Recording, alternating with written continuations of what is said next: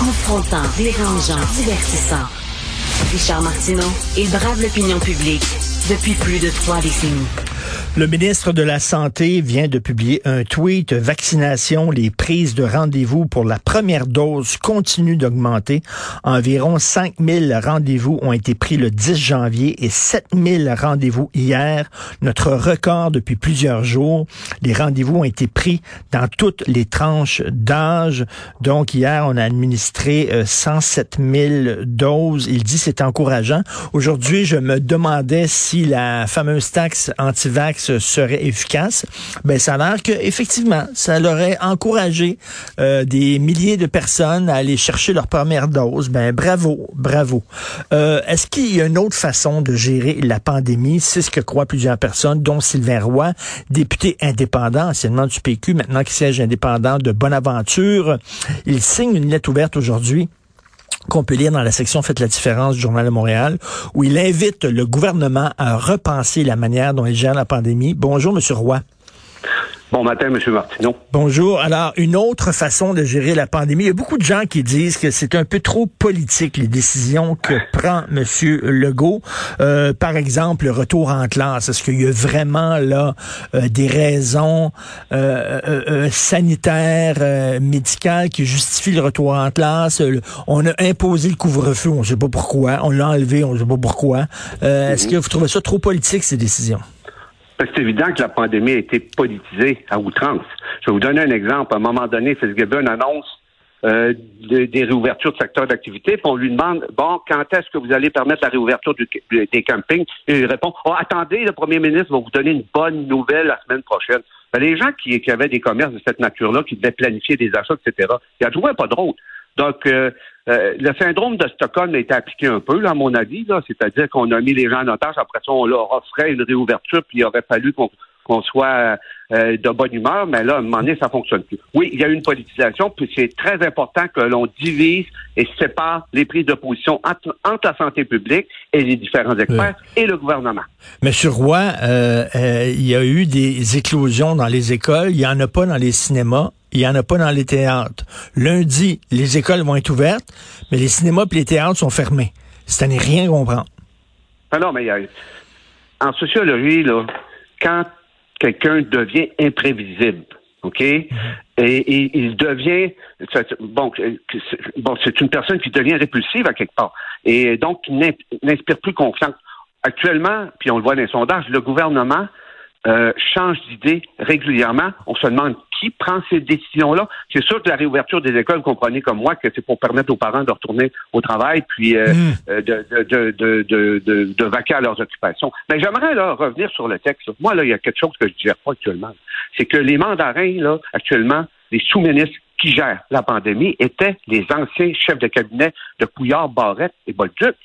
Hmm. C'est comme si on avait mis les pyromanes pour gérer euh, le feu. Désolé, là. Puis le, taux d'absentéisme dans le réseau de la santé, là, c'est pas d'hier. Ça datait bien avant la pandémie. On parlait de 20% Taux d'occupation des urgences, 300% C'était, écoutez, la pandémie, là, a exposé au grand jour l'état de comorbidité du réseau de la santé et les impacts de toutes les réformes et, du démantèlement du réseau. C'est que là, à un moment donné, il faut remettre les choses à leur place. On parle d'imputabilité des individus. Hein? Là, on veut sanctionner ceux et celles qui ne se font pas vacciner. Mais les sous-ministres qui prennent des décisions stupides puis qui ne savent pas où ils vont, là, il faudrait que le, régime d'impunité permanent euh, de ceux qui ont le pouvoir de prendre des décisions euh, se termine là et qu'on on, on, tasse ceux et celles qui prennent de mauvaises décisions. À un moment donné, là, si vous vous, vous, euh, vous allez trop vite sur l'autoroute, ben, on va vous arrêter, vous allez avoir une étiquette. Mais il y a des gens qui, qui, qui mm. sont dans une case d'intouchables, ça, ça doit se terminer. Est-ce que vous, euh, je parlais à Jean-François Lisée, puis il me disait, on est dû pour des, une fois que la pandémie va être terminée, bien sûr, on est dû pour des états généraux de la santé. Euh, est-ce que vous seriez d'accord? Ben, ben, oui, mais moi, j'ai posé une question en chambre récemment. J'ai dit, là, là, on est les derniers au Canada en termes de prévention. OK? On est à 2% du budget de la santé pour faire de la santé publique, de la prévention, prévenir les, les, les maladies de civilisation. Hein. Qu'est-ce qui nous tue? Cancer, crise de cœur, accident de voiture, diabète, suicide.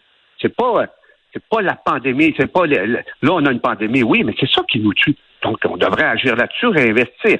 Oui, on est dû, puis le modèle hospitalo-centriste où toutes les ressources sont centrées là euh, et qu'on a assassiné pratiquement le pouvoir des CLSC, On a aussi euh, drainé les ressources des CHSLD vers euh, les hôpitaux quand ça faisait deux affaires. Ça fait que ça a donné des, résultats qu'on a là. C'est que oui, on est dû pour une réflexion globale sur la santé. Même à l'époque, quand j'étais avec Jean-François, je lui avais dit, écoute, il faudrait déposer une plainte à l'Organisation mondiale de la santé pour maltraitance institutionnelle. Hum. euh, plainte contre le gouvernement du Québec, là, puis les libéraux de l'époque. Puis bon, on l'a pas fait, mais c'est pas d'hier. Fait que la pandémie a le dos large, c'est sûr, mais elle ne démontre que le, le, je vous dis, l'image, c'est ça, ça démontre l'état de comorbidité du réseau de la santé. Mm. Le personnel, là, avec la méthode, je vais vous donner un exemple bien concret. Euh, quand Bolduc a implanté sa, fameuse euh, méthode Toyota Lean, où on disait, OK, on calcule tout, là, vous allez prendre 10 minutes pour nourrir un aîné. Vous allez prendre ça, ça veut dire qu'il y a des gens qui, euh, qui, qui, qui je sais pas, qui crevaient de faim, mais qui étaient toujours affamés parce que c'est plus long que ça pour une personne âgée. Mm. Quand on a imposé aux travailleurs sociaux de prendre 45 minutes pour rencontrer un enfant qui avait subi des, euh, des abus sexuels, Pensez-vous que ces gens-là, là, ça les encourageait à donner tout ce qu'ils avaient avec euh, mm. avec bon les relations qu'ils avaient avec leur clientèle ou leurs patients? Et écoutez, ça a découragé un paquet de monde. Donc, et vous avez, vous avez raison. Avant, avant la pandémie, là, on utilisait euh, la, les heures, le, travail euh, supplémentaire obligatoire pas, pas euh, comme, comme, façon de gérer euh, au jour le jour, alors que c'était être une mesure d'urgence. Puis euh, on obligeait déjà les infirmiers, les infirmières à travailler des heures de fou, puis les médecins. ça fait longtemps là, que ça fonctionne pas le système de ben santé. oui, c'est pour ça que je vous dis qu'on ne peut pas tout mettre sur le dos de la pandémie. C'est déjà euh, la situation était déjà. je suis le seul au Québec qui a eu une, enquête de la vérificatrice générale sur le site de Gaspésie. C'était avant la pandémie, ça. Puis je peux vous dire que là, je peux plus parler parce que la VG fait son enquête. il y a des choses là qui sont qui sont abominables, que j'ai entendues puis qui m'ont été témoignées. C'est 40 quelques milliards de dollars le réseau de la santé au Québec. Puis en termes d'efficience puis d'efficacité, d'efficacité, là, on dirait qu'on en perd tout le temps. Donc, à quelque part, il y a quelque chose, il y a de l'argent qui ben, perd, je sais pas où, là on, a, vu les chiffres qui sont sortis, le 2,5 lits par euh, tranche de 1000 habitants. On se fait dépasser par le Kazakhstan. Euh, c'est une des pires performances au monde, puis pourtant, c'est un des réseaux qui coûte le plus cher. On n'en a ah pas pour notre argent. Ah, ben, on a, on a, on a gentrifié l'offre de soins, on a bonifié euh, les salaires des médecins spécialistes, on a élitisé l'accès à la santé, bref, on a privatisé, on a donné des contrats de, de euh, d'un CHSLD privé à 50% de ce que le, dans le public ça coûtait. Imaginez, là, après ça, le gouvernement se demande pourquoi il y a eu euh, de l'abandon. Ben, c'était planifié, c'était orchestré, c'est pour ça qu'on voulait déposer une plainte à l'OMS. Regardez, il y a beaucoup de travail à faire, mais en même temps, là, le problème, c'est qu'il faut que les gens croient que leur sacrifice va donner quelque chose. Et si le gouvernement est dans des contradictions permanentes, ben ils vont devenir non crédible, répulsif, et euh, les gens vont, vont commencer à en avoir plein leur chapeau. Là. Donc, les impacts collatéraux sont majeurs. Le couvre-feu, là, entre moi et vous, là, il n'y a personne qui a compris ça. Et, moi, en Gaspésie, ici, là, là, je suis sur le bord de la, baie d'Escuminac, c'est sûr qu'on se pose de bonheur, on reste en forêt puis tout ça, mais euh, je veux dire, des cas ici, on n'en a pas tant que ça, des hospitalisations à peu près pas c'est quoi la... Ben, exactement, là, tu sais, c'est du, faire du mur à mur. Voyons donc, en Gaspésie et à Montréal, c'est pas la même situation tout. Voyons. Ben non, mais on sanctionne tout le monde. Donc, c'est ça. Je vais vous donner un autre exemple de, stupidité, là. OK?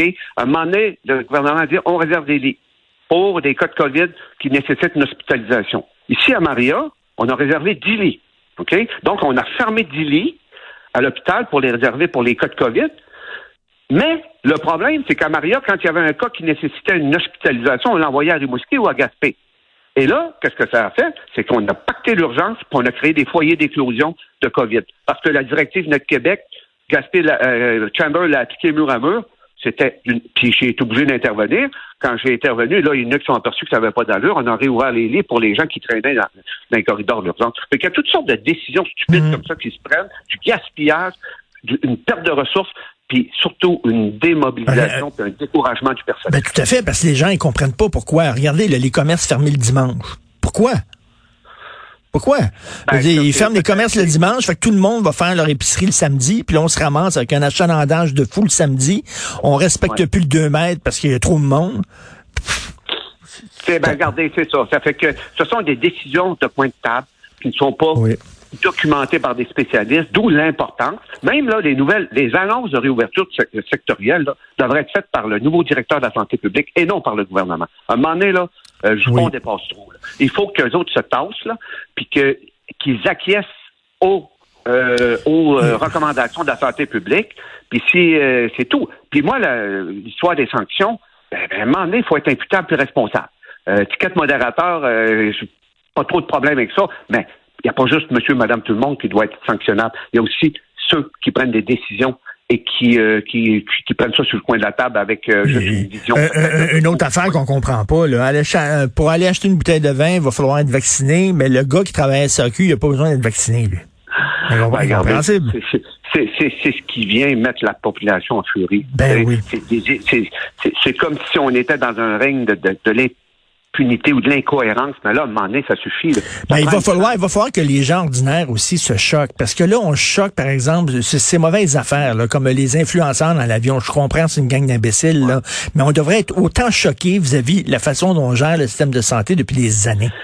Je vais vous conter une histoire. Oui. Je vous conte une histoire. Moi, je suis sociologue de formation.